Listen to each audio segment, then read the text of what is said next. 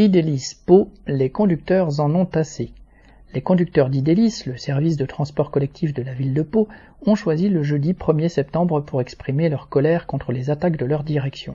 Avec la suppression de la pause de 20 minutes dans la journée, le travail est plus épuisant et plus dangereux. Les travailleurs grévistes dénoncent également l'inégalité qui s'est créée entre les anciens et les nouveaux embauchés dont le salaire est de 300 à 400 euros inférieur, avec deux semaines de congé en moins pour le même travail. Pour eux, il n'est pas étonnant qu'à ces conditions on ne se bouscule pas au portillon pour se faire embaucher, alors qu'il y aurait pourtant besoin de monde pour se répartir le travail. Ils étaient nombreux le jeudi 1er septembre sur le piquet de grève devant le dépôt de bus, l'ambiance était chaleureuse et les discussions animées.